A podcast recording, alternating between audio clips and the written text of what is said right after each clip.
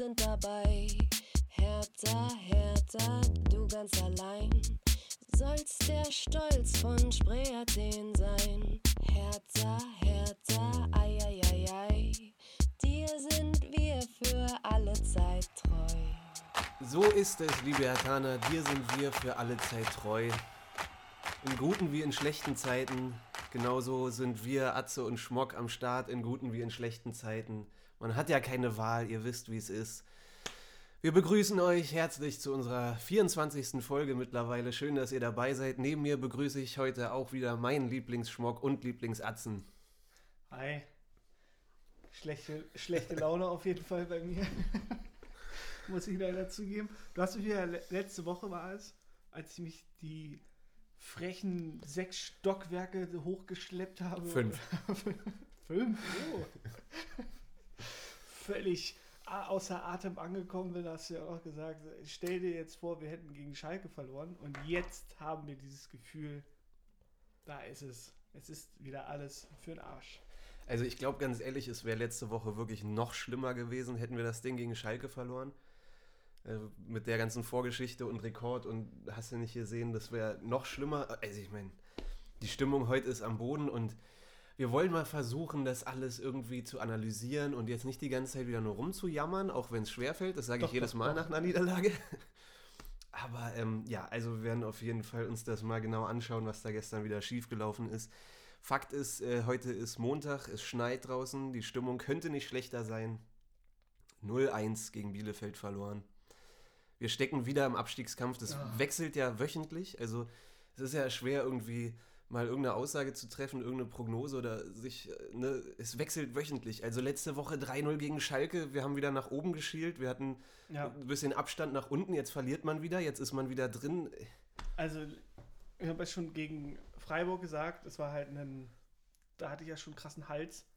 Aber diesmal hatte ich, glaube ich, einen noch dickeren, weil das kann ja echt nicht sein. Und da wären wir jetzt auch schon wieder fast drin, weil, ähm, weißt du, gegen das, die Nullnummer ohne Torschuss kann man auch nicht oft genug erwähnen. Wir haben Gegen keinen Mainz. scheiß Torschuss gegen Mainz hinbekommen, die jetzt auch irgendwie im Abstiegskampf da drin stecken. So, dann, äh, das kann man auch irgendwie als kleinen Ausrutscher betrachten. Denkt man, ja, sowas passiert, die haben mich auch krass hinten reingestellt und was willst du auch machen? Und so sagst du, okay.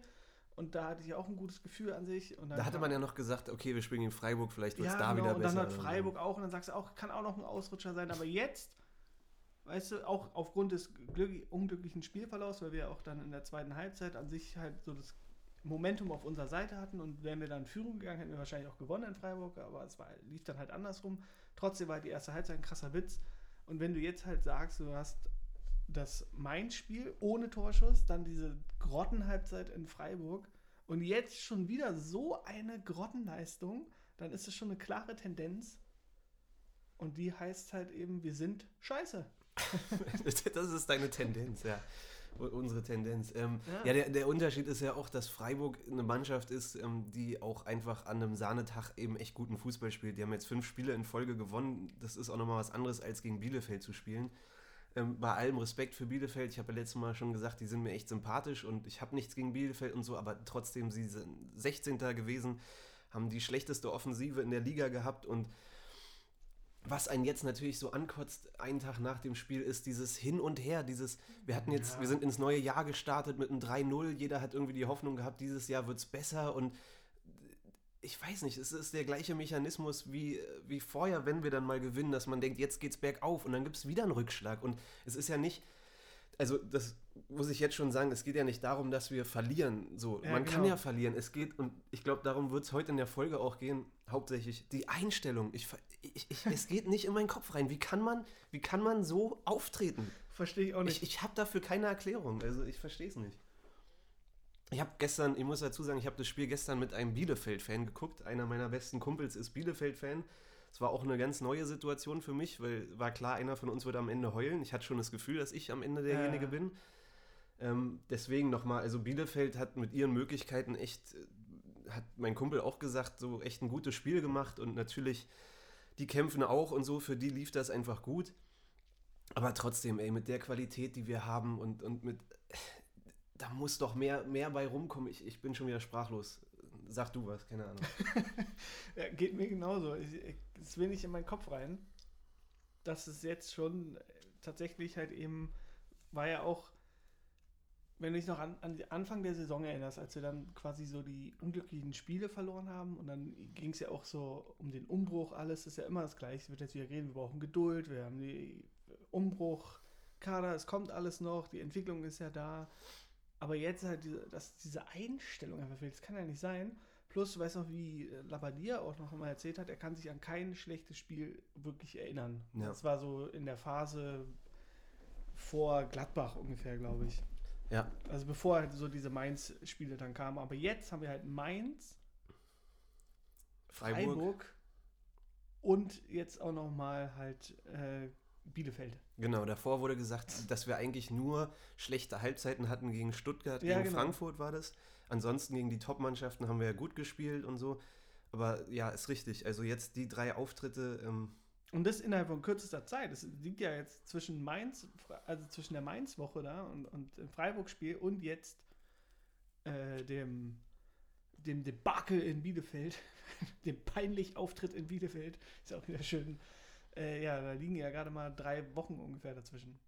Also ich habe gestern den ganzen Abend nach, nach Erklärungen gesucht und irgendwie versucht, mir das selber zu erklären, woran das liegt.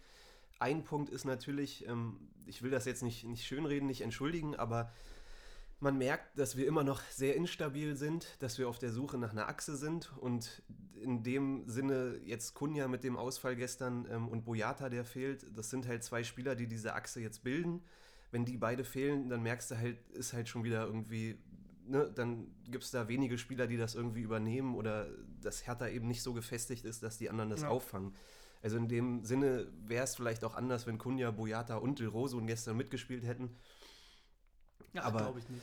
aber trotzdem, also es geht, es geht um wie gesagt, verlieren kann man, man kann auch kämpfen in Bielefeld und man kann irgendwie am Ende dann unglücklich verlieren, wenn Bielefeld einen Sahnetag hat und, und wirklich äh, uns niederringt, dann äh, kann man da auch verlieren, meiner Meinung nach, aber nicht mit so einer Einstellung. Und ich habe auch gestern zu meinem Kumpel gesagt, so, kennst du das von Bielefeld oder hat man bei anderen Mannschaften das Gefühl, dass, dass, dass da so wenig Einstellung ist? Also andere Mannschaften ja. verlieren auch, aber die verlieren dann, weil sie irgendwie mal einen schlechten Tag hatten oder weil da viel Unglück zusammengekommen ist oder weil der Gegner einfach zu stark war. Aber bei uns, wir, wir nehmen uns selber raus. Wir, ja. Das wird jetzt wahrscheinlich so wie in Hoffenheim, die gerade irgendwie mega Pech haben in, in den letzten Wochen. Und gegen die spielen wir jetzt auch bald. Also schon in einer in, Woche. In zwei Wochen. Äh, in zwei, dann, ja. Genau, in der englischen ja. Woche, glaube ich, ne? Ja. Ja, und dann sehe ich auch schon wieder, dass dann auf einmal das Blatt sich wendet das wird jetzt ganz, ganz bitter. Na, Hoffenheim muss man dazu sagen, die haben, äh, will ich auch nicht in Schutz nehmen, aber die haben ja jetzt gegen, gegen Schalke auf den Sack bekommen. Ähm, aber die haben, glaube ich, zehn oder elf Verletzte. Also, ja, genau, ne, Corona-Erkrankung. Die haben, und gegen Schalke hätten ja auch in Führung gehen müssen eigentlich. Äh, bei uns gibt es da keine Erklärung für, keine Entschuldigung. Ich, ich verstehe es einfach nicht. Also es wird heute auch irgendwie hart, das zu analysieren oder, weiß ich nicht, vielleicht wird es eine ganz kurze Folge. Ich, ich denke, euch geht es allen ähnlich wie uns. Wir sind alle ein bisschen sprachlos und baff und es ist ein erheblicher Rückschritt schon wieder in dieser Entwicklung. Ich glaube, Bruno selbst auch hat sowas noch nie erlebt bei den ja, Mannschaften, wo er vorher war. Ich habe die PK mir heute noch angeguckt. Ah, ich auch. Der wirkt halt, der wirkt halt. Also ich, ich sag's auch jetzt wieder vorweg, ich bin nach wie vor kein Fan davon, Bruno raus. Bleibe ich dabei. Das ist nach wie vor Quatsch, jetzt einen Trainer wieder zu ersetzen. Aber er wirkt schon auch irgendwie ratlos und auch sehr angefressen. So, ne? In der PK war die Frage, haben sie darauf angespielt, dass Stark ja, ja. Äh, im Interview ja gesagt hat, ähm, Bielefeld wollte das mehr, wo er meinte dann, ja, wenn Niklas das sagt, so, da hast du schon gemerkt, dass er ganz schön angepisst war irgendwie. Und auch einfach ratlos. Er selber auch nicht weiß. Er hat ja gesagt, so die Trainingswoche war gut und man hatte das Gefühl nach das dem 3-0. Das war übrigens schon bei mir wieder die Alarmglocken. Das ist jedes Mal, wenn eine gute Trainingswoche kommt, dann folgt ein Kackspiel. Und das zu 80 Prozent stimmt das, meiner Meinung nach. Aber wie, wie geht das? Also man hat ja die Bilder aus der Trainingswoche gesehen. Ich, ich schaue ja vorher auch immer eine Woche in Blau-Weiß und du siehst da irgendwie, wie die Spieler auch lachen auf dem Trainingsplatz und gute Stimmung. Hast irgendwie das Gefühl, so nach einem 3-0-Sieg ist auch das Teamgefühl irgendwie geht bergauf und so. Also, und dann ging das Spiel gestern los. Ich meine, die erste Halbzeit ja. war ja eigentlich nicht so schlimm. Also die zweite war ja eigentlich echt katastrophal, oder? Die erste Ja, hat man das Gefühl gehabt, dass sie noch. Die erste halt. Also es, die ersten Minuten waren in Ordnung. Wir hatten ja die zwei Halbchancen. Dann können wir jetzt mal schnell analysieren. Das geht auch echt schnell, weil du hast ja auch schon angesprochen. Ich fand nämlich die Aussagen sehr interessant von Stark und von Mittelstädt auch. Das hat es eigentlich dann auf den Punkt gebracht. Aber ja, es war ja, wir hatten halt zwei Halbchancen von Cordoba, der zweimal den Ball nicht richtig getroffen hat. Kann passieren. Also. Und das war's. Ja. Und das ist halt, in, trotz des Ausfalls von Kunja, mit dem, was wir auf dem Platz haben, ist das extrem dürftig. das darf auch nicht als Ausrede gelten, dass Kunja fehlt und da uns die Kreativität fehlt, weil wir immer noch in der Qualität Ja. so viel besser dastehen als Bielefeld. Also Und dann warst du, das war halt so dieses typische Spiel. Es war ja klar, hat es voll erwartet. Mal, die haben da vorne Klos und Cordova drin, haben die Bälle nach vorne gekloppt, so wie Union letztes Jahr, sind dann auf den zweiten Ball gegangen und haben den dann halt gewonnen. Also ich hatte trotzdem das Gefühl, in der ersten Halbzeit, äh, weiß ich nicht, hatte ich trotzdem das Gefühl, dass wir irgendwie den Kampf schon annehmen, dass wir trotzdem irgendwie präsent sind und es war Ja, nicht, auch, es ja. war nicht von Anfang an dieses hinten herumgeschiebe und irgendwie ideenlos. Es, es wirkte war so, schon war so ein typisches 0-0-Spiel, Ja. bis dann auf einmal halt der Elfmeter-Pfiff kam, wo ich mir selber auch gedacht habe, das ist kein Elfmeter. das ist kein Elfmeter auf keinen Fall. Und ich kann jetzt auch die Diskussion verstehen, wenn die halt sagen, ja, aber es ist halt eine Tatsachenentscheidung quasi oder keine richtige Fehlentscheidung. Für mich war es eine klare Fehlentscheidung. Mhm. Deswegen finde ich es richtig, dass der Videoschiri da eingegriffen hat. Ja. Weil, ich meine, Klos, Alter, der Typ wiegt auch gefühlte 100 Kilo. Da Ja. fällst du doch nicht nach so einem kleinen Trikotzupfer hin. Das Naja, macht der Lewandowski auch immer andauernd. Ne? Ja, vor allem, es war, ich meine, er war im Rücken von Stark und ähm, Stark macht einen Ausfallschritt, um sich einfach zu positionieren und der rennt ihm in, den, in, in das Standbein und fällt darüber. Das war kein Elfmeter. Und das ist auch, ich habe auch gestern zu meinem Kumpel gesagt, ich finde sowieso zur Zeit werden so viel Elfmeter gegeben Genau, für ja. jeden Scheiß und das ist auch, Er hat ja gepfiffen, glaube ich, nicht wegen dem unten, wegen dem Kontakt, sondern. sondern weil er den Arm irgendwie. ja, genau. Ja, aber auch da, Deswegen er, er nimmt den Arm raus, um ihn halt zu, zu blocken, so ein bisschen, ne? aber wie Klos dann hinfällt, also das ist ärgerlich, wenn, wenn dann ein Spiel in eine Richtung geht, weil es für sowas Elfmeter gibt, das war auf jeden Fall. Hätte ich sogar, meinte ich zu meinem Kumpel auch, so hätte ich auch ähm, ärgerlich gefunden, wenn das für Hertha ein Elfmeter Ja, ja. wäre. Das ist einfach, so eine Szene ist einfach Das ist schon ein Scherz. bitter. Aber dann, wie wir dann halt aus der Pause gekommen sind, ist auch ein Witz. Also dachte ich, was ist denn das? Und es ist einfach auch so unglaublich bezeichnend, dass dann das 1-0 nach dem Einwurf entsteht.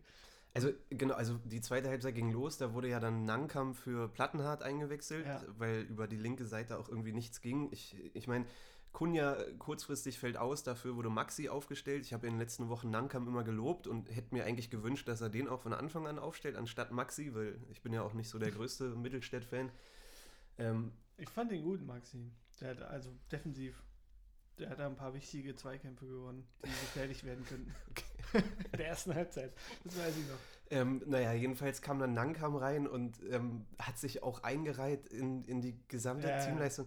Also Also nur Fehlpässe. ich sag's auch nochmal, ne, ist nicht cool, irgendwie einzelne Spieler jetzt zu haten und, und fertig zu machen, aber das war auch so schwach, also so zweikampfmäßig und äh, da fehlten mir die Worte so. Die, die linke Seite dann mit Maxi und mit, mit Jessic äh, und dann Jessic verletzt sich dann und wird draußen behandelt. Genau in dem Moment gibt es Ja. dann den Einwurf, wo wir auch irgendwie schlecht stehen. Toussaint verlängert ihn unglücklich mit dem Kopf, wo ich ihm auch keinen Vorwurf mache, weil er versucht, an den Ball zu kommen. Peka danach unglücklich im Zweikampf. Kann man auch abpfeifen. Äh, Finde ich nicht. Also das war irgendwie, das war jetzt auch kein, kein Foul wirklich. Ja, aber ich finde, also Mittelfeld wird es halt andauernd gepfiffen. Und dann verstehe ich halt nicht, wieso es dann nicht. Aber ist auch scheißegal. Ist auch egal. Ich will es auch gar nicht daran festmachen, dass wir Ja. jetzt deswegen verloren haben, Ja. sondern wir hätten auch dann, selbst wenn er es zurückgenommen hätte, dann hätten wir halt irgendein anderes Scheißtor kassiert. Aber wir hätten sowieso verloren. So oder so. Ja. Wir haben es auch nicht anders verdient, ganz ehrlich. Nee, überhaupt nicht. Das war ein Scherz. Ich habe mir auch gedacht, so, dann, da kam ja auch nichts. Piontek war noch der Einzige, fand ich, der, der noch was versucht hat. Ja. Naja, aber am Ende hat er wieder ein Tor erzielt. Ne? Es war ja kein Abseits, es wurde wegen Hand, wurde es zurückgenommen. Ja. Ne? Ich dachte erst wäre Abseits, aber war, auch, aber mit, war mit der. Hand am Ball und auch zu Recht zurückgenommen. Und wie gesagt, wir hätten es auch nicht verdient. Also mit der Einstellung, mit der Leistung. Jetzt die, die Kommentare, ne? man liest überall wieder, wie, wie Dodi auch gehatet wird. Ich habe es ja letzte Woche schon angesprochen, dass ich da auch ein schwieriges Verhältnis zu ihm habe. er ist halt so ein Spielertyp und ist eben seine, seine Körpersprache irgendwie, dass er einfach nicht der agilste und energischste ist, aber von ihm kann man auch einfach mehr erwarten, Mann. Der hat, wie viel hat er auch? 20 Millionen 20, oder was? Ja. Ähm, Schwierig. ich bin schon wieder sprachlos. Ich auch, ja. Wir, wir haben halt echt einfach keine Mannschaft, die, das fand ich auch sehr auffällig, wenn man es jetzt mal betrachtet, äh, dass wir immer besonders Probleme kriegen, wenn es irgendwie so um Kampftruppen geht. So ein bisschen Mainz hat so auf Körperlichkeit gesetzt, jetzt äh, Arminia Bielefeld auch, Freiburg ist auch richtig unangenehm zu bespielen. Und zack, ist so richtig so, die Köpfe gehen runter, kein Bock mehr und ah, irgendwie habe ich keine Lust heute. So richtig das Gefühl, so es ist kalt, es ist eklig und macht keinen Spaß. Es ist ein typisches Sonntagabend 18 Uhr Spiel im Ja. Januar gewesen. Also von Anfang an so, ich meine, von beiden Mannschaften war das kein Traumspiel. Es war echt Ja, aber ich, furchtbar. man hat auch schon von Anfang an irgendwie halt gemerkt, so weißt du, schon in der ersten Halbzeit dachte ich so, die haben keinen Bock. Richtig, so so richtig das Gefühl gehabt, so irgendwie, also. Ja, oder das sie kann sind, halt nicht sein. Also ich, ich fand die Aussage von Bruno ja auch nicht schlecht, dass er gesagt hat, wir müssen jetzt mehr dahin kommen, den Sieg zu wollen, anstatt Angst vor der Niederlage zu haben. Das finde ich ist eigentlich Ja. genau die richtige Herangehensweise. Ähm, aber trotzdem hast du das Gefühl, ich habe bei Hertha das Gefühl seit Wochen oder seit Monaten schon, dass sie einfach ängstlich sind, dass sie einfach viel zu zaghaft sind, Mann. Ich weiß noch damals, als, als Kunja gekommen ist, ne? Wo er dann in Paderborn, glaube ich, Ja, seine ja. erste Bude gemacht hat, wo er sich dann der Eierjubel. der Eierjubel, wo er sich äh, an, den, an den Sack gegriffen hat und diese, diese Geste, wir brauchen Eier, so, ne? Ja. Das war, das war genau die richtige, ähm, das richtige Signal in dem Moment. Und da hast du auch gemerkt, das ist genau das, was Hertha bis dahin gefehlt hat. So, wenn sie ein bisschen mehr mit Mut und mit, mit Eiern spielen, dann ähm, ist das auch, dann haben wir da auch eine Chance und so. Aber genau die Eier fehlen uns halt immer. Und ich verstehe nicht, woran es liegt, Alter. Wir haben doch die. Uns fehlt da das Selbstbewusstsein Ja, oder so. Ich weiß nicht, warum, warum alle so zaghaft, so ängstlich, so. Warum? Wo, wo, woher kommt es? Also ist es auch irgendwie, weiß ich nicht, ähm, geht das von der, von der Vereinsspitze irgendwie aus, dass die Spieler in den, in den Ich weißt weiß- du, mit dem Gefühl nach Berlin Ja. kommen, hier wird auch nicht unbedingt der Erfolg gewollt. da sind wir jetzt wieder beim Thema Prez. Es ist klar, dass wir darüber auch sprechen müssen, obwohl wir uns ja hinter ihn gestellt Da, haben. da sind wir schon bei, beim Thema Klinsmann, äh, der das doch quasi auch in seinen Tagebüchern so ähnlich kritisiert hat. Ja, was meinst du jetzt genau? Also was, ähm, er, hat Äh, ja, er hat ja viel von Lügenkultur und so, genau, so das Zeug ist dann gesprochen. halt quasi, der hat ja dann irgendwie doch erzählt, hier keinen Mehrwert natürlich, erstmal die ganzen Spieler hatten ja alle keinen Mehrwert, aber es ging ja auch, glaube ich, darum, dass die halt keinen Erfolg quasi wollen. Die halten sich dann an, an alte Strukturen halt fest. Gut, Klinsmann ist ja auch ein extremer Typ, der, weißt du, man erinnert nur an seine komischen Buddha-Statuen, der da gleich von alles gleich am liebsten sofort umkrempeln will. Ja, Also, aber ich weiß auch nicht, ich bin da auch Also es- überfragt. es ist so, ich, ich habe ja auch in der Vergangenheit immer gesagt, ich stehe eigentlich dahinter, dass man ein bisschen tief stapelt und so, weil wir aus der Vergangenheit wissen, was passiert, wenn wir zu, zu schnell zu viel wollen, dass wir an den Ansprüchen scheitern. Ja. Aber trotzdem ist es vielleicht auch mal an der Zeit, so wie Carsten Schmidt es, äh, den Esprit ja auch mitbringt, nee, es kann so nicht sein und es muss mehr, wir müssen höhere Ansprüche haben. Und natürlich ist es als Spieler wie, weiß ich, Toussaint oder so, der jetzt nach Berlin kommt, der vorher Champions League gespielt hat, der hat hier keinen Bock, gegen Abstieg zu spielen oder kleine Brötchen zu backen. Der will auch schnellstmöglich großen Erfolg und der will auch am liebsten dieses Jahr in die Euroleague. Genauso wie Kunja oder so. Die wissen alle, dass sie in anderen Vereinen sofort nächstes Jahr Champions League oder Euroleague spielen könnten. Ähm, weiß ich nicht, wenn man von Anfang an, wenn die Spieler nach Berlin kommt, das auch mehr vermittelt, äh, wir haben hier keinen Bock, jetzt irgendwas langsam aufzubauen, sondern wir wollen direkt dieses Jahr in die Euroleague, dann ist da vielleicht auch eine andere Mentalität auf dem Platz oder so. Ich weiß, also ist, ist ein Versuch, das zu erklären, weißt du? Das, was ich, habe ich ja schon oft genug kritisiert, das hat jetzt aber nicht nur direkt mit Hertha zu tun, sondern das ist jetzt allgemein halt jetzt der Profifußball. Das sieht man ja auch schon an den Neuverpflichtungen, wenn wir die haben, was sie immer sagen. Es spricht ja keiner von Hertha, sondern immer nur vom Projekt. Mhm. Es ist ja das Projekt, Hertha BSC, hier entsteht was, das Projekt. Und du hast halt auch genau eben das Gefühl auf dem Platz, die, die sind halt da, haben halt ihre Aufgabe. Es ist keiner, der jetzt irgendwie da ist, der richtig Bock auf Hertha hat. So hast du so das Gefühl jetzt von den Neuen, jetzt mal abgesehen, jetzt klammern mal halt hier Mittelstädt zum Beispiel aus, oder Stark, der auch schon länger da ist, oder Darida. Das sind so die richtigen Identifikationsfiguren, aber jetzt so ein äh, zum Beispiel Toussaint oder so, okay, es dauert halt noch, ja. Und du hast halt genau das Gefühl, ja, die, die zocken jetzt hier und dann, ja, okay, klappt irgendwie doch nicht, ja, bin ich halt wieder weg. Die Angst habe ich auch. Also, ähm, wenn wir jetzt dieses Jahr. Ähm, irgendwie weiter da unten rumdümpeln, im schlimmsten Fall wirklich irgendwie was mit dem Abstieg zu tun haben, was ich nicht hoffe und auch nicht glaube, dass es wirklich so eng wird, aber lass uns am Ende irgendwie wieder 13. werden oder so. Natürlich kommen da Angebote für Kunja Ja. rein und da kommen Angebote für Piontek, der ja sowieso die ganze Zeit ähm, irgendwie in den Medien ist, ob er nicht doch da und dahin geht und natürlich Unser super Joker. ist die Gefahr dann, dass am Ende der Saison auch zwei, drei, vier Spieler irgendwie sagen, ey, ich habe hier keinen Bock, hier irgendwie noch drei Jahre irgendwas aufzubauen. Ich äh, bin jetzt 22, ich habe jetzt den Marktwert, ich will jetzt Champions League spielen. Das wird Ja, dann es- sein, die auch zu halten, so, ne? Und Aber es ist im Endeffekt auch scheißegal, weil Guendouzi, ehrlich, den wir ne? nicht kaufen können wahrscheinlich, Ja. der geht zurück, um den wir jetzt auch eine Achse aufbauen. Ähm, den musst du dann auch erst wieder ersetzen, wo ich jetzt neulich gelesen habe, sind wir beim nächsten Thema, Transfergerüchte, Yannick Gerhardt, äh, wo in der Bild und so geschrieben wird, ähm, Yannick Gerhardt als potenzieller Nachfolger von Guendouzi. Also ich Für finde seine Tiefenläufe. ich finde es ja cool, dass der im Gespräch ist. Irgendwie vielleicht äh, ist er ein guter Erweiterungsspieler für den Kader, aber doch bitte nicht als Nachfolger für Guendouzi mit dem Geld und das alles, was wir haben, sollte man schon andere Ansprüche haben, da auch ähm, einen Aber anderen ist scheißegal, ganz ehrlich, ey, wir, wir brauchen auch gar keinen Investor, weißt du, weil eigentlich kann auch Lars Winters jetzt sagen, hier, pass auf, ich breche das jetzt ab, es hat keinen Sinn. Denn es bringt nichts. Selbst mit der Kohle, ey, wir scheitern noch eh, weißt du, dann können wir auch ohne Kohle und sind trotzdem scheiße. Also ich glaube, ähm, jetzt, jetzt bei solchen Spielen geht es ja auch immer um die, um die ähm, Frage oder, weiß ich nicht, die Hauptkommentare sind dann immer, ja, der und der Ja, ist ja. schlecht und da und da brauchen wir einen neuen. Und das ist auch Quatsch, weil Qualität haben wir und wenn die Spieler alle das auf den Platz bringen, was sie können und wenn das im Team stimmt, dann ist der Kader ausreichend, meiner Meinung nach so.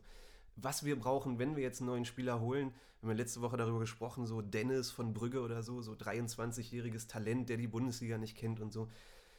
Bitte nicht. Also wenn wir jetzt einen Spieler holen, dann muss das so ein Mentalitätstyp Ja. sein. So, weißt du, so einer, der, der die anderen anmacht. So auch wie, wie Schwolo ja auch einer es eigentlich ist, aber der alleine kann da auch nicht viel auswirken irgendwie. Du brauchst da halt noch zwei Spieler, die einfach auf dem Platz den Mund aufmachen und die anderen zusammenstauchen, wenn so eine Leistung ne, geboten wird. So, da fehlen uns einfach irgendwie die Mentalitätsspieler. Wir haben super junge Talente eingekauft Ja. und so, aber das Problem ist halt, und da sind wir jetzt wieder wie beim Sommer, dass äh, die anderen ja halt wissen, dass wir erstmal Kohle haben und dann wird natürlich wieder der quasi Corona-Bonus raufgekloppt oder der Windhorst-Bonus dann für uns. Haben wir halt das Windhorst-Handicap, dass dann halt die Spieler nochmal teurer werden. Preetz hat ja gesagt, er will, geht halt diesen Quatsch nicht mit dann, dass da die exorbitanten Ablösesummen abgerufen werden. So. Dann hast du aber noch die Corona-Krise. Das heißt, dass sie ja eh ihre Spiele am liebsten gar nicht abgeben wollen, weil es eben auch für die anderen extrem schwierig wird, dann irgendwie ihre Leistungsträger zu ersetzen. Und Brez hat ja auch schon gesagt, wenn wir jetzt halt jemanden verpflichten, dann eine Soforthilfe. Hm.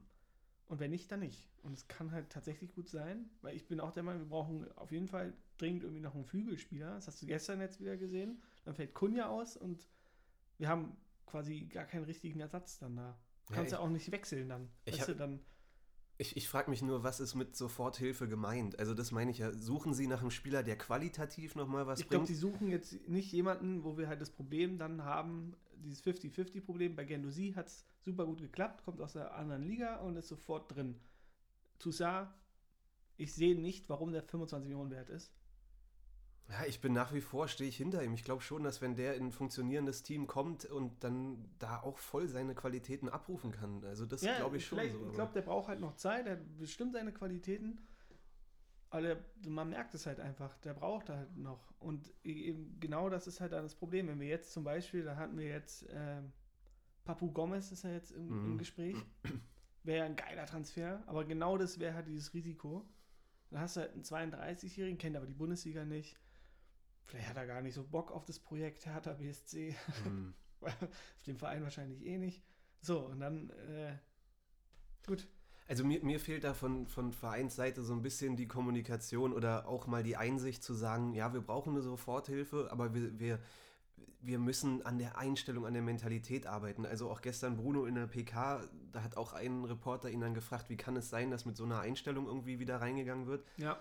Ähm, wo dann oft die Antwort kommt, ne, in die taktische Richtung irgendwie geht, ja, wir waren nicht nah genug am Mann, wir waren, haben die Zweikämpfe nicht angenommen, bla bla. Aber dass da von der Vereinsseite auch mal gesagt wird, die Einstellung stimmt einfach nicht, daran müssen wir arbeiten. Wir brauchen Spieler, die die Mentalität reinbringen, die Sowas, weißt du, das, das verstehen wir als Fans ja auch nicht. Mir ist scheißegal, ob die die Zweikämpfe irgendwie, ob da die taktische Seite ist mir Ja. scheißegal, aber das sehe ich bei anderen Mannschaften halt auch nicht. Das mit so einer Einstellung, mit so einer Null Körpersprache und dieses, diese, dieses Zaghafte, dieses Unsichere und so, wie, wie das zustande kommt, das Auch verstehe ich nicht. Ja, Vedo muss zurück. sowas, also Oder, oder ich kann es nicht oft genug wiederholen, Kevin Prinz Boateng. Ja, bin ich mittlerweile auch ein Fan von, weil dann, ich meine, du hast ja bei Schalke jetzt Weiß gesehen, noch was, nicht, wo was spielen soll, aber ist egal, auch wenn du so einen einfach in der Kabine hast, ne? Ja, also genau. du hast ja bei Schalke jetzt gesehen, was Kolasinac ähm, bewirkt. Ich finde schon, dass, dass der da einen großen Teil dazu beigetragen hat, dass die jetzt auch mal wieder gewinnen, so, ne? Das ist einfach einer, der identifiziert sich mit dem Verein, der geht voran, der, der, der hat da sofort irgendwie eine, eine Stimme, auf, das, auf die die anderen hören, Ja. so. Ähm, deswegen bringt uns überhaupt nichts, noch ein weiteres Talent für 15, 20 Millionen zu holen. Wir brauchen Dennis. einfach, wir brauchen, Dennis dann. lass uns gerne einen holen, der nur 5 Millionen kostet, aber der einfach das Maul aufmacht, ey. So, so. Ja, sehe ich auch so, aber ich sehe halt keinen auf dem Markt gerade. Und dann ist halt nämlich wieder das Problem, wer gibt einen ab? Keiner wahrscheinlich. Gehen wir dann das Risiko ein, dass wir jetzt eben die Kohle haben, dass wir jetzt dann auch mal eben quasi den Windhorst Handicap dann eingehen und da einfach mal mehr äh, dafür zahlen, also quasi einen überteuerten Preis. Oder halt Pretz sagt, weil er verwertet seinen Kurs und sagt, nee, dann halt nicht, wir vertrauen unserem Kader. Schwierig. Also wie, wie siehst du denn, weil wir, wir müssen, wie gesagt, die Frage ja stellen mit, mit, ähm, mit der Führungsetage, so Preetz, Gegenbauer, Labadia, wie, wie siehst du das?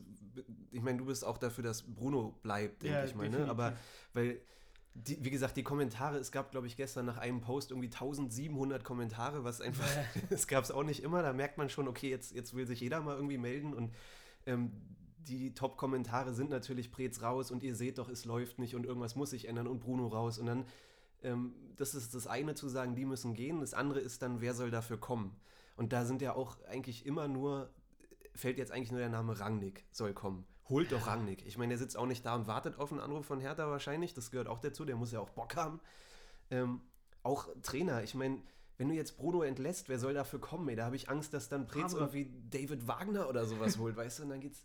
Also, nennen Favre wäre geil, aber der, der würde jetzt zum Beispiel nach diesem Spiel, hätte Favre keinen Bock mehr. Na, und Preetz würd- und, und Favre kommen doch auch nicht. Ja. Äh, also, das, das wird doch nicht funktionieren. Gegenbauer und Favre und so, ich glaube, das, das Tuch ist zerschnitten. Da, da- das würde nicht gehen. Also, nenn mir zwei Namen, die wirklich jetzt uns sofort helfen würden. Äh, Und an alle, die diese Kommentare verfassen, bitte schreibt uns an Atze und Schmock, wenn ihr Ideen habt, die wirklich äh, realistisch wären. Da gibt es schon einen, der ist äh, in unseren Reihen, trainiert die Jugendmannschaft. Zecke oder was? Paul Dardai. Das, genau, das sagen jetzt auch wieder viele. Ähm. Dardai und Rainer Wittenmeier. Aber die Geschichte ist leider auch vorbei. Also da will ich dran erinnern, wie die ganzen Leute damals gehatet haben, unter Ja. Dardai keine Entwicklung und ähm, entlasst den bitte und so. Haben wir auch schon gesagt, dass dann der Fehler von Prez war, Czovic zu holen, aber trotzdem, Dardai hat es von allen Seiten abbekommen, keine Entwicklung. Jetzt heißt es überall, Dardai bis zum Saisonende holen als Feuerwehrmann und dann nach der Saison wieder neu aufstellen. Da ist es doch eine Endlosspirale, oder? Eben, das ist, ist doch kein, auch, kein ja. Fortschritt. Also so. ich würde auch sagen, erstmal jetzt auf jeden Fall sollte Bruno erstmal bleiben. Es wird natürlich, wenn wir jetzt gegen Köln wieder so eine Leistung abliefern würden, dann wird es richtig eng für ihn. Das könnte eine Art Endspiel sein für beide Trainer, ne? Gistol in Köln. Ja. Also müssen wir beten, dass, dass Köln nicht Gisto entlässt, weil wenn sie ihn entlassen, dann, Das- dann verlieren wir. Das werden sie diese Woche nicht. Held hat sich ja schon hinter ihn gestellt. Also das sehe ich eindeutig, dass das das Endspiel für Gistol und Köln ist.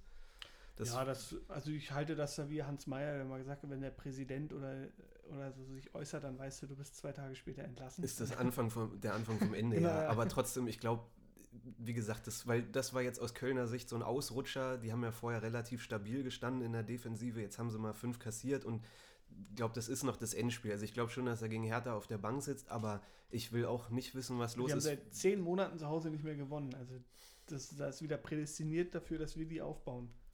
Also ich, ich will nicht wissen, was los ist, wenn wir gegen Köln so eine Leistung zeigen und am Ende 2-0 verlieren. Da habe ich echt Angst, dass, ähm, ja, dass Preetz Bruno entlässt. Was. Ja, kann ich mir, also kann- also, ich kann mir ehrlich gesagt nicht vorstellen, wenn wir jetzt halt die Saison, weil ich finde, es hat erstaunliche Parallelen äh, zur letzten Saison schon wieder da. Schon vor dem Schalke-Spiel habe ich mir gedacht, das ist quasi, wir sind jetzt in der Situation, äh, wie damals unter Nuri beim Werder Bremen-Spiel. da hatten wir nämlich diese zwei komischen Auftritte, da einmal diese Klatsche in zu Hause gegen Köln und dann halt danach das Düsseldorf-Spiel und dann ging ja auch, ja, jetzt kommt Bremen, die war ja damals Bremer quasi in der Situation von Schalke jetzt so ähnlich. Hm. Wo alle gedacht, was ist denn Bremen, Alter, die steigen ab, die sind so schlecht. Und dann waren wir auch krass unter Druck und mussten halt quasi gegen Bremen gewinnen, gegen die wir immer scheiße aussehen. Und dann lagen wir auch prompt schon mal 2-0 hinten. Dann haben wir noch irgendwie noch das 2-2 gemacht und dann kam ja die Corona-Krise und dann kam auch hier äh, Labadia. Aber jetzt ist es auch so ähnlich, weil wir damals auch äh, diesen einen vom Spielplan halt hatten, dass wir gegen, nur gegen Teams gespielt haben, die auch im Tabellenkeller sind. Das haben wir jetzt ja. genau das gleiche wieder. Und alle halt gedacht haben, ja, da können wir richtig punkten, da können wir richtig punkten. Und jetzt auch, jetzt können wir richtig punkten. Und am Ende, Alter, wir punkten überhaupt nicht. Und es wird auch so weitergehen. Wir werden jetzt aus den, Matthäus hat ja letzte Mal irgendwie 14 Punkte aus 13, äh, aus drei Spielen gefordert, wie auch immer er das geschafft hat. Das war ja auch geil. Da habe ich mich auch gewundert, ey, was macht der, labert der da schon wieder? Aber halt, ähm, ja, also jetzt, wenn ich die nächsten Gegner betrachte, Köln, Hoffenheim, Hoffenheim Bremen und Frankfurt im Januar. Ey, ich sag, es werden vier bis sechs Punkte. Ja, das ist ja auch immer wieder, wie gesagt, jede Woche anders. Nach dem 3-0 gegen Schalke haben wir gesagt, ja, da holen wir jetzt irgendwie vier, fünf Siege. Jetzt ist es wieder so. Hertha hat diese zwei Gesichter. Ne? Es ist dieses eine Gesicht, wenn sie toll aufspielen, ja. 4-1 in Bremen gewonnen, erster Spieltag, 3-0 gegen Schalke. Die, die Spiele, wo wir gegen die Top-Mannschaften gespielt haben, wo man gesehen hat, wie sie kämpfen können, wie wir in Bayern gespielt haben, was für Tore wir erzielt haben gegen Leipzig, was weiß ich. Und, und dann dieses Gesicht von gestern wieder. Ähm, ich frage mich wirklich, und nochmal der Aufruf an alle Zuhörer, bitte schickt uns eure Meinung, wenn ihr da irgendeine Idee habt, weil beteiligt euch da gerne, könnt uns über Insta oder per E-Mail erreichen. Ähm, ich ich, ich frage mich halt immer, woran liegt es, dass es halt so in den letzten zehn Jahren irgendwie gefühlt mit diesen zwei Abstiegen und Wiederaufstiegen und so immer wieder diese Spiele gibt, wo du dir denkst, wie kann es sein, dass wir in Berlin mit so einer Einstellung irgendwie auf den Platz gehen und nochmal, dass es bei anderen Mannschaften gefühlt irgendwie selten so ist oder irgendwie, ja. ne? Und dann ich, denke ich auch so an die Zeit zurück, so 2000er, wo wir dann Champions League gespielt haben, was für einen Kader wir damals hatten mit Leuten wie Wosch und Deißler und Bastürk und Pantelic und was weiß ich, dass es da solche Phasen eigentlich nicht gab. Also, dass wir da auch Spiele verloren haben und schlecht gespielt haben, aber und kann mich an kein Spiel erinnern, wo ähm, Pante und Wosch und die ganzen Dudes auf dem Platz standen, wo die, so eine Einstellung war. Die, die, haben ja aber auch nie zusammengespielt. Ja, klar, aber du weißt, was ich meine, so in den Jahren zwischen 2000 und 2009 glaub, oder sowas. Doch, doch, ich glaube, da gab es auch schon solche Spiele und da können wir uns einfach nur nicht dran erinnern, aber die haben auch schon gehörig unsere Nerven strapaziert. Also ich, ich, das Problem haben wir schon immer, dass du halt richtig gemerkt hast, so irgendwie, hab ich keinen Bock. Ich, ich frage mich, ob es irgendwie mit dem Verein, mit der Stadt zusammenhängt, mit den Erwartungen. Hast ja, ja beim HSV auch ja, das genau. Gleiche, weil im Endeffekt über die Jahre die Trainer wechseln, die Spieler wechseln bei uns. Ähm, gut, der Vorstand, der Sportdirektor äh, oder Manager bleibt gleich. Damit will ich jetzt nichts sagen. Aber ähm, ne, also alles wechselt und trotzdem jedes Jahr wieder irgendwie so ein Kack. Also irgendwie. Ja, also ich, ich, ich weiß nicht, vielleicht liegt es wirklich an der Stadt oder an, an dem Umfeld oder an also wenn wir jetzt. Dass du, dass du in, in Freiburg oder in Augsburg dich besser auf Fußball konzentrieren ja. kannst, ich hab, ich weiß es nicht. Wenn, Irgendwas wenn wir jetzt halt äh, wirklich wieder nur irgendwie im Abschiedskampf landen oder auch nur Zehnter, Elfter oder Neunter werden, dann kann ich mir nicht vorstellen, dass äh, nächstes Jahr halt oder nächste Saison dann Preetz tatsächlich weitermacht. Das glaube ich auch nicht. Weil wir jetzt ja auch wirklich keine Entwicklung dann haben. Ja. Und das mit, ich möchte nur noch mal erwähnen, wir haben jetzt über 100 Millionen im Jahr 2020 investiert. Ja, also das haben wir, glaube ich, auch letzte Woche oder so schon mal gesagt. Das ähm, glaube ich auch. Wenn Und sind jetzt fünf Punkte Vorsprung auf dem Relegationsplatz. Ich glaube auch. Also wenn wir, wenn wir also. alle, also wenn wir keinen einstelligen Platz erreichen, ähm, glaube ich auch, dass, dass Schmidt und, und so und äh, dass die da ähm, das mit Prez nicht mehr haltbar ist. Und dann muss ich auch ganz ehrlich sagen, bin ich auch auf dem Zug, weil ich, ich habe irgendwie die Hoffnung, dass wir das Ruder noch rumreißen, am Ende vielleicht doch Achter, Neunter werden. Aber dann muss es halt auch mal irgendwann losgehen und mit so einer Einstellung, ey. Haben wir auch schon oft gesagt, es ist wie letztes Jahr bei dem Derby in, in, ja. äh, in Köpenick. Auch die Einstellung, ne, mit solchen Erwartungen und ihr wisst, worum es geht und dann so eine. So es ist unglaublich. Es ist echt. Da fehlen einem wirklich die Worte. Also. Ja. Aber ich äh, kann es ja auch nur noch mal äh, erwähnen. Äh, ich fand es ja wirklich echt interessant, was dann hier nämlich äh, Nick Stark und Maxi gesagt haben. Ja. er meinte auch nochmal, das ist eigentlich, das hast du ja auch schon erwähnt, hier quasi Bielefeld hat in der entscheidenden Situation den Kampf mehr angenommen als wir. Oder dann halt auch hier, wir können nicht immer schön spielen, das war schon so oft bei uns, solange es läuft, ist alles gut, aber wenn wir Gegenwehr bekommen, auch körperlich, müssen wir das besser annehmen. Das hat ja Nick stark gesagt. Und ähm, Maxi hat sich ähnlich ausgedrückt und meinte auch halt, wir haben den Kampf nicht angenommen und Bielefeld hat den Kampf gewonnen. Und das sagt einfach alles aus. Und es kann nicht sein. Ja, ist das. Ist, es muss auch eine Grundvoraussetzung sein. Du weißt doch, was dich erwartet ja. in Bielefeld, dass da jetzt ein bisschen Kampf ist und dann. Es ist auch im Endeffekt völlig egal, gegen wen du spielst. Du, das ist Bundesliga, es ist dein fucking Job und da musst ja. du einfach, du musst doch gewinnen wollen. Also immer diese Sprüche danach, ja, die haben den Kampf besser angenommen und ey Mann, im Training lief es doch gut und, und äh, das können sie danach immer erklären, aber bringt doch nichts. Also aber weiß man doch vorher. Mal schön Klartext gesprochen. Und das kann man auch viel reininterpretieren. Weil er meinte ja auch, ähm, ich habe es jetzt gar nicht mehr richtig im Kopf, aber es ging quasi auch, er hat ja auch gesagt, wir haben es ja oft genug erwähnt und äh, haben auch mit den Spielern gesprochen. Hat, hat Bruno gesagt, ne? Ne, es hat auch, auch äh, stark gesagt im hm. Interview. Hm. Äh, dann, dann ist halt auch wieder quasi eben, was wir auch schon angesprochen haben, halt, dass die Mannschaft nicht richtig zusammengestellt ist dann. Dass halt die Neuen eben nicht für solche Spiele gemacht sind. Und das kann ja auch nicht sein, weißt du, weil die Bundesliga ist ja jetzt eben nicht nur irgendwelche spielerischen Teams wie jetzt Frankfurt, die auch auf Körperlichkeit eben sogar setzen. oder halt RB Leipzig dann oder so, weißt du, wo man ein bisschen Fußball spielen kann, dann. Also ich überlege gerade, wenn, wenn jetzt jemand wie Ibisevic und, und Schelle weiterhin im Kader wären, ähm, mit den ganzen Neuzugängen, die wir jetzt hatten, ob das dann ähm, trotzdem so eine Leistung gegeben hätte, das glaube ich, glaube ich irgendwie nicht. Also es, es, liegt schon wirklich an der Kaderzusammenstellung und an, es wurden extrem viele junge Talente geholt, die irgendwie, ja, die, die glänzen, wenn sie unterstützt werden von einer ja. festen Struktur. Also wenn du, wenn du eine feste Teamstruktur hast und dann Leute wie Luke Bacchio und Kunja und so da hinzufügst, dann kann das richtig groß werden, ne? Aber wir ähm, haben keine Achse. Nur auf die zu setzen und zu hoffen, dass die ihre Qualität alle einzeln ausspielen, obwohl das Team nicht funktioniert, äh, geht einfach nicht. Und deswegen der Punkt auch an der Qualität, ähm, ähm, die in Frage zu stellen von diesen Spielern und zu sagen, verkauft Luke Bacchio sofort wieder oder was ist Toussaint für eine Pfeife und so, das, davon halte ich nichts, weil die haben die Qualität, die können das, aber sie können es eben nicht in, in, so einem, in so einem Gebilde einfach auf den Platz bringen. Das, das ist, da fehlen einfach die Eckpfeiler und die Achse und ja, da, da driften wir wirklich immer mehr in, das, in die Ecke Kaderzusammenstellung, Management. Daran muss es ja irgendwie liegen. Also, wie gesagt, für mich liegt es nicht an Bruno und es muss daran liegen, irgendwie, keine Ahnung. Ja, es ist schwierig, weil wenn man sich das halt so betrachtet, jetzt ist natürlich so äh, der Fehler, oder halt quasi, jetzt haben wir die Situation, dass Boyata verletzt ist. So. Ja. Eigentlich ist ja Boyata Torunariga eine Top-In-Verteidigung, finde ich super. Auch Alte Rede hat ein super Spiel gegen Schalke abgeliefert. Jetzt hat er wieder sein anderes Gesicht gezeigt. auch war, vorher äh, die Spiele, die er Ich fand, gegen Bielefeld war er richtig kacke. Ja. So, also auch von den Außen, weißt du, Pekarek haben wir oft genug gelobt, was für ein geiler Typ. Äh, Maxi Mittelstädt und Plattenhardt haben auch ihre Qualitäten. Jetzt haben wir Luca Netz, kam gestern rein, hat, war noch einer der wenigsten, die, die mir da noch gefallen haben danach.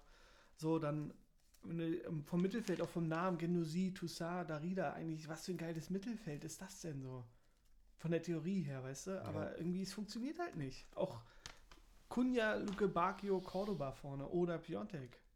Es sagt, ja jeder, so. es sagt ja jeder, dass wir von der Qualität her unter den Top 6, 7 sein müssten. Und ja, bis jetzt ist auch voll okay, dass es, dass es Zeit dauert. Und natürlich formt sich das nicht von heute auf morgen, aber das ist trotzdem, kannst du auch ohne ohne funktionierende Struktur mit einer anderen Einstellung ins Spiel gehen. Und das ist, glaube ich, das, was uns am meisten abfuckt und was wir einfach nicht verstehen.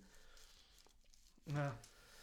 Ja, ähm, was, was soll man dazu noch sagen? Eben, aber bevor wir jetzt dann auch langsam zum Kategorie kommen oder mhm. das Spiel abhaken, habe ich noch ein paar Tweets mitgebracht, weil ich mir auch mein Meinungsbild holen wollte. Bevor wir das machen, ähm, weil wir ja in unserer Beschreibung angegeben haben, dass wir uns regelmäßig über den seit 800 Minuten torlosen gegnerischen Stürmer aufregen. Ah, ja.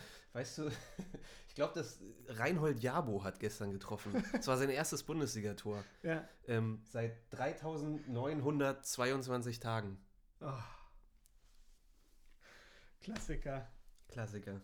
Absoluter Klassiker.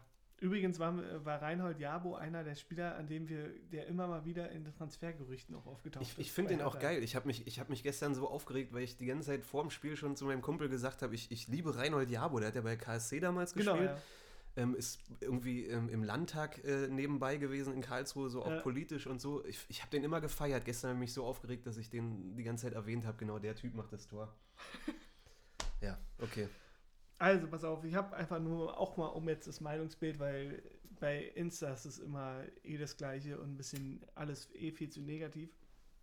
Habe ich auch mal ein bisschen bei Twitter rumgeguckt und da gab es ein paar Tweets, die erstaunlich viel aussagen. Und da habe ich mal drei, vier mitgebracht. Einmal habe ich hier Von Micha gelesen- oder? Ja, genau, von Micha. Ich habe jetzt natürlich die User nicht aufgeschrieben, aber ich habe die Tweets mit. Mhm. Einmal war halt auch, fand ich auch ganz geil hier, als, äh, als stärkste Einwurfmannschaft der Liga musst du zu Hause gegen Hertha gewinnen. Sagt eigentlich auch vieles aus, denn ich kann es auch nicht oft genug erwähnen. Das 1-0 ist nach einem scheiß Einwurf gefallen und es kann nicht sein, wie wir da stümperhaft verteidigt haben. Also Bielefeld war vor, vor dem Spiel, ähm, wie gesagt, äh, schwächste Offensive. Trotzdem waren sie die laufstärkste Mannschaft und die Kopfballstärkste Mannschaft. ähm, deswegen auch nicht ganz zu unterschätzen. Ich hatte ja vor dem, vor dem Spiel die Angst, dass Hertha die unterschätzt. Das war meine einzige Ja. Angst, dass wir deswegen keine drei Punkte holen. Keine Sorge, ich glaube, wir haben sie nicht unterschätzt. Wir, Und hatten, trotzdem wir hatten nur keinen Bock. ja, die Einstellung war irgendwie, ja, irgendwie will ich nicht. Ja. So, dann der nächste. Der war auch ganz geil. Hertha macht auf Robin Hood, nimmt von Windhorst und gibt es den Kleinen. Ja. Denn wir haben jetzt schon gegen den zweiten Aufsteiger verloren. Wir haben auch gegen Stuttgart verloren, wir haben gegen Mainz rumgeeiert, gegen Freiburg sowieso verloren. Gut, die sind jetzt gerade die Mannschaft der Stunde. Aber trotzdem, es war es dran. Mir graut's vor Köln. ey. Apropos Köln, da ist nämlich schon der nächste Tweet. Ob Bruno jetzt direkt den ersten FC Köln gewinnt. Einen anderen Tweet habe ich auch noch gesehen, habe ich jetzt aber nicht aufgeschrieben. Der hat dann nämlich gleich das Trainerkarussell angesprochen. Und zwar wäre es dann nämlich auch so, dass jetzt dann äh, Bruno Labbadia ja Köln übernehmen kann und Gistol dann Hoffenheim. Ja, und wir?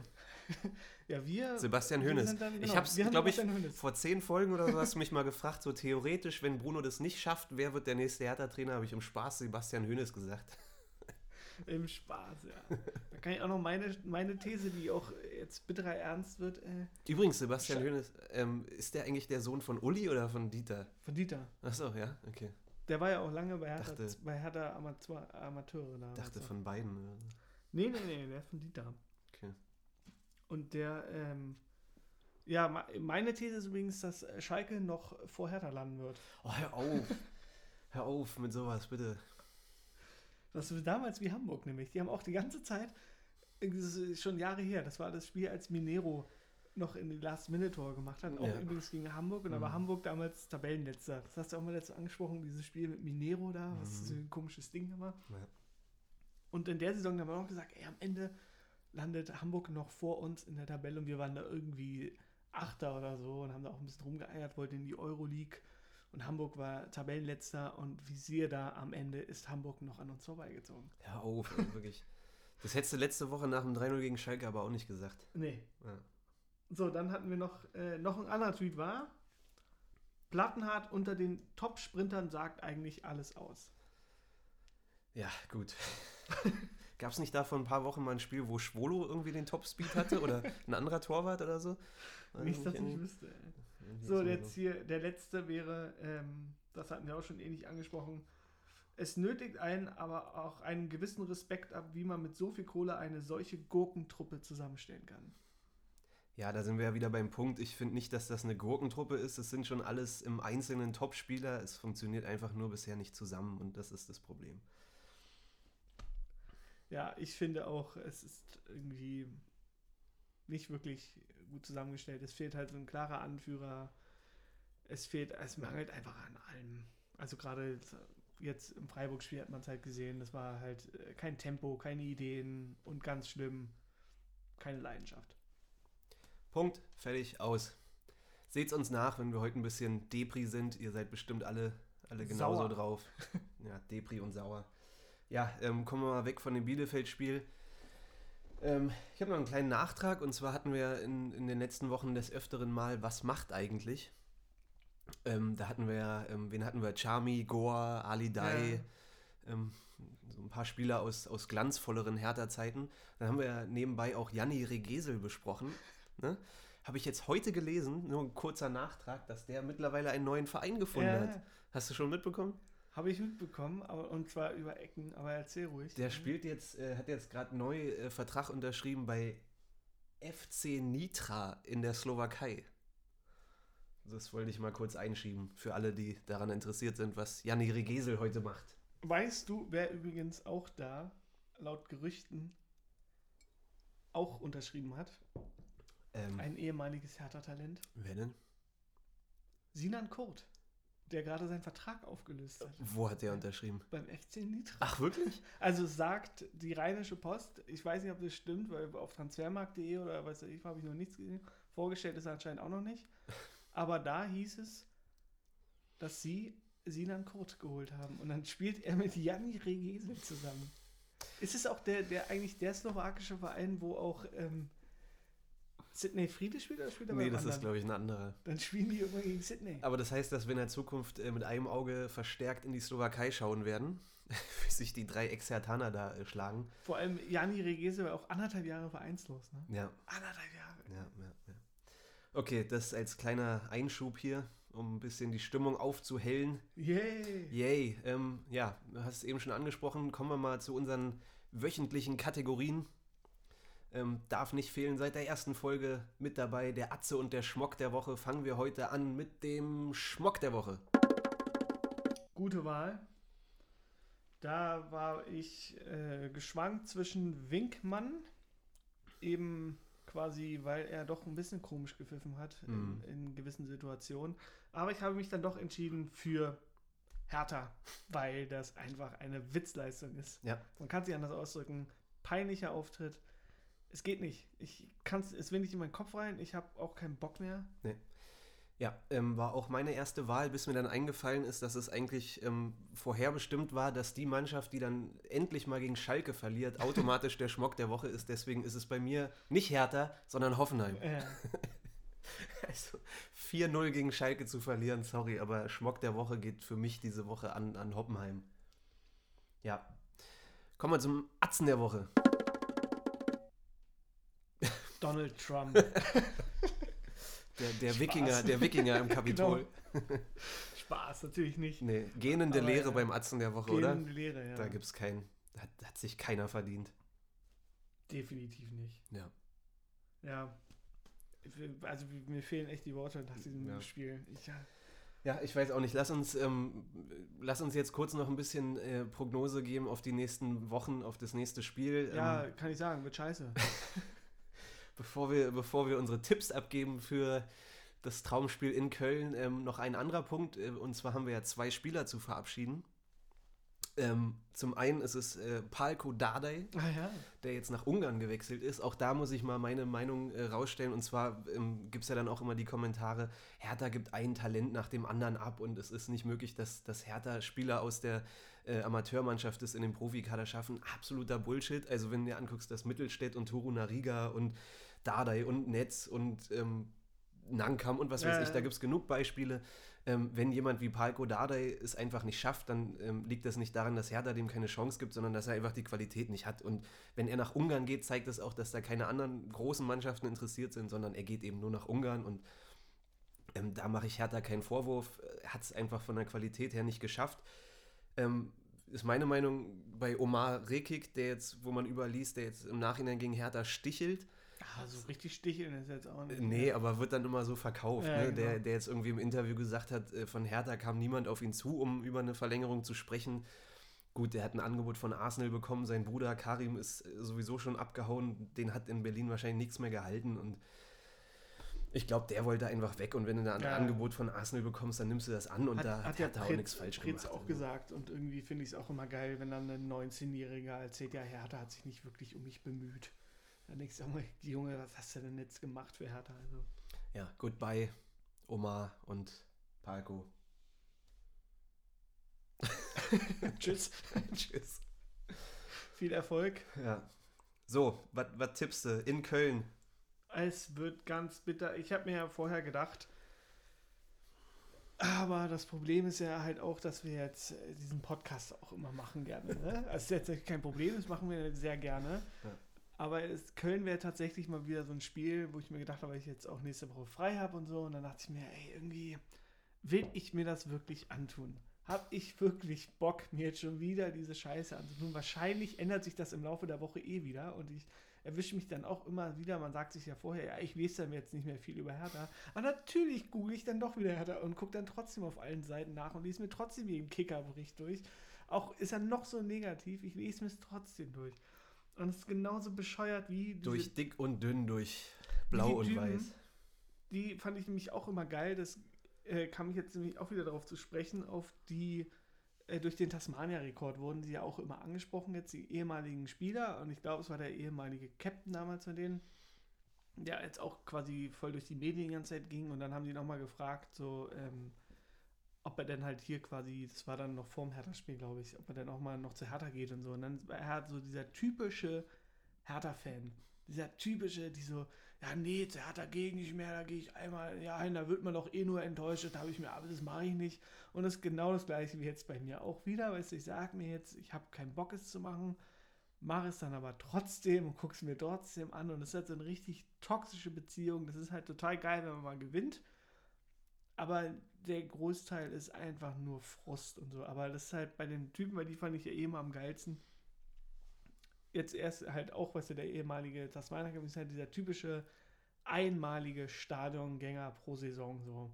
Die gehen dann einmal hin, wundern sich dann, dass so ein Scheißspiel stattfindet gegen Arminia Bielefeld und sehen sich dann auch bestätigt, warum sie so super selten zu Hertha gehen. Ja. Und dann lassen sie sich wieder blenden, weil dann auf einmal ja doch wieder in der Sportschau, du kriegst du ja mit, ah, guck mal, Hertha spielt ja doch gar Spielt nicht so irgendwie schlecht. auswärts, gewinnt dann in Gladbach, dann Ja, gehst du wieder ins Stadion und dann, dann spielen wir die nächste dann Woche. verlieren sie 3-1 gegen Augsburg zu Hause. Genau, und dann und- kommt halt wieder Köln, denkst, ach guck mal, gegen Köln, da können wir da gewinnen und so. Und dann gehen sie wieder hin und zack, wirst du enttäuscht. Und sie sehen sich bestätigt, so eine Scheiße. aber ganz ehrlich, nach der Logik, also hast du völlig recht, nach der Logik müssten wir aber Köln jetzt weghauen.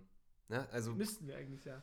Aber ich weiß es nicht. Also ich habe irgendwie das Gefühl, es ist gerade vollkommen egal, weil entweder wir gewinnen jetzt gegen Köln, also dann verlieren wir halt danach gegen Hoffenheim Es ist- oder es ist scheiße. die Saison wird so zu Ende dümpeln wahrscheinlich. Ich sehe auch nicht, dass da irgendwas großartig passiert. Was ist denn mit, mit Kunja? Ist er jetzt lange verletzt oder weiß man da irgendwie schon was? Gab es noch gar keine Meldung zu, wie lange der jetzt raus ist, oder? Ja, weiß man nicht. Weiß man nicht. Habe ich jetzt auch nicht mitbekommen, ist auch egal. Also ich habe irgendwie, das, das ist gerade so ein Spiel, das ist scheißegal. Deswegen ist ja auch gerade dieses innerliche Dilemma, so gucke ich mir es an oder gucke ich mir nicht an. Hey, du wirst es dir 100 Pro angucken, natürlich, natürlich. angucken, Also, ist, ich habe ja gesagt, gegen Freiburg war bei mir das erste Spiel seit bestimmt äh, sechs, sieben, acht Jahren, dass ich mal die letzte Viertelstunde nicht geguckt habe. Selbst wenn man 3-1 hinten liegt, ähm, liegt das ja nahe, auch einfach auszuschalten. Ähm, war wirklich das erste Spiel, wo ich es nicht gemacht habe, weil irgendwann ist das Fass auch voll, ey. Das kannst du nicht mehr ertragen, diese, diese Einstellung. Das ist so frech. Ja, ja. Also, da kriegt man so eine Wut. Wie gesagt, wenn sie verlieren, wenn sie kämpfen und so, ist echt was anderes. Dann darfst du auch verlieren. Aber ich, ich krieg einfach Aggression pur, wenn du diese Einstellung jedes Mal siehst. Gegen Köln ähm, schreiben ja auch schon alle, das wird ein Traumspiel. Ähm, auch die Kölner schreiben ja in den Kommentaren schon, äh, ihr Hertha-Fans, ihr braucht nicht traurig zu sein, ihr holt die Punkte gegen uns. Die sehen es aus ihrer Sicht wieder, dass sie der Aufbaugegner sind sozusagen. Ja, aber wir sind auch ein schöner Aufbaugegner. Also ich kann es nicht oft genug erwähnen, zehn Monate ohne Heimsieg. Zehn Monate ohne Heimsieg Ja, in that's- Köln. that's- Und wir hatten schon mal dieses Kackspiel in Köln. Das ist Jahre her, das war 2001 oder 2002 oder so. Da hat Köln seit über 1000 Minuten kein Tor erzielt. Und wann kommt, wer kommt? Hertha kommt. Und zack, Ja. geht's 1-1 aus. Das Schöne ist natürlich, dass bei Köln auch zwei Ex-Hertaner noch im Kader stehen, ähm, wo ich auch schon Angst habe, dass André uns da einen einschenkt nächste Woche. Ja, nach Vorlage von Wolf. Genau. Ähm, Fallrückzieher. also, ich sage jetzt mal meinen Tipp: 3-1 für Hertha. Ich sag 5-0 Köln. Also, wenn. Spaß. Aber ich sag äh, ganz ekliges 2-1 Köln. Oder Hertha. Es ist scheißegal, selbst wenn wir gewinnen, dann verlieren wir gegen Hoffenheim und dann ist alles wieder für den Arsch. Deswegen soll der Hertha gewinnen. Also an alle Zuhörer, die jetzt immer noch dabei sind, danke Ja. euch. Es ist echt schwer, mit so einer depressiven Stimmung so einen Podcast zu machen. Ähm, ja, weiß ich nicht, gibt es jetzt nicht mehr viel zu, zu sagen. Also, wir haben jetzt äh, Samstag ist, glaube ich, 15.30 Uhr gegen Köln, oder? Ja, Und dann ist danach englische Woche? Ist das danach spielen dann Dienstag, Mittwoch irgendwie gegen Hoffenheim? genau, ja. Das Letztes, Bittere ist jetzt letztes auch, Spiel in der Hinrunde. wenn ich jetzt richtig im Kopf habe, haben wir 16 Punkte, ne? Mhm. Das heißt, wir können nach der Hinrunde auf maximal 22 Punkte kommen. Und zum, Ab äh, zum Klassenerhalt braucht man diese 40 Punkte, ne? Ja. Oder sagen wir 36. Haben wir in den letzten Jahren auch immer gereicht. Wir können halt froh sein, dass halt Köln noch so scheiße ist, aber wir haben uns ja eben unglaublich schwer getan. Deswegen sehe ich Köln quasi fast schon als Favorit, eben auch aus den genannten Gründen, seit zehn Heimspielen ohne Sieg. Und jetzt kommen wir auch noch richtig schlecht. Köln hat gerade auf den Sack bekommen, die stehen auch unter Druck. Äh, deswegen äh, glaube ich schon, dass wir jetzt gewinnen, aber weiterhin so inkonstant sind und dann halt gegen Hoffenheim auf den Sack kriegen. Ah, du glaubst, dass wir gewinnen, aber dein Tipp ist 2-1 für Köln. nee, mein Tipp ist 2-1 Hertha Achso, okay. und das ist auch scheißegal, weil wir dann halt gegen Hoffenheim verlieren werden. Oder spätestens dann gegen Bremen, wenn alle wieder denken, ja, jetzt geht's bergauf und dann kommt nämlich wieder die Delle. Und das wird sich die ganze Saison hinziehen. Wir werden äh, die ganze Saison nochmal eine schöne These aufstellen. Wir werden es nicht schaffen, zwei Siege nacheinander zu einfahren. Also ich bin jetzt gerade schon wieder in der Stimmung, dass ich einfach nur hoffe, dass wir nicht absteigen, weil Ja, also, eben. was ich heute Morgen für eine Laune schon wieder hatte. Wir steigen nicht ab, dafür sind, dafür sind andere zu schlecht und wir haben noch zu gute Einzelspieler. Ah, Okay, dann lassen wir das mal so stehen. Äh, Würde ich sagen, mit dieser Hoffnung entlassen wir euch in die Woche, liebe Herr Tana. Ähm, ja, Es würde aber passen übrigens, weil wir gerade, ähm, dann wären wir nämlich genauso dumm wie Sunderland, die sich doch auch da quasi Film haben lassen. oh, das vergisst man immer, dass Ja. diese Saison äh, filmisch begleitet wird. Ne? Da freue ich mich schon wird auf geil, die ja. Doku am Ende der. Saison. Oh ja, da freue ich mich drauf. Geil. Da freue ich mich auch richtig drauf. Bin ich auch gespannt, wo die ausgestrahlt wird. Mhm. Ob Amazon oder doch irgendwie. Bei Tele 5 nachts um zwei. Klar. Okay. Gut. Leute, bleibt positiv, bleibt optimistisch. Ihr wisst, auf eine Niederlage folgt oft ein Sieg. ähm, ja, After a Hurricane comes the Rainbow. okay, damit soll es das gewesen sein. Schaltet nächste Woche wieder ein. Wir hören uns äh, nächsten Sonntag wahrscheinlich wieder. Ähm, bis dahin, Hau hey. Hertha BSC.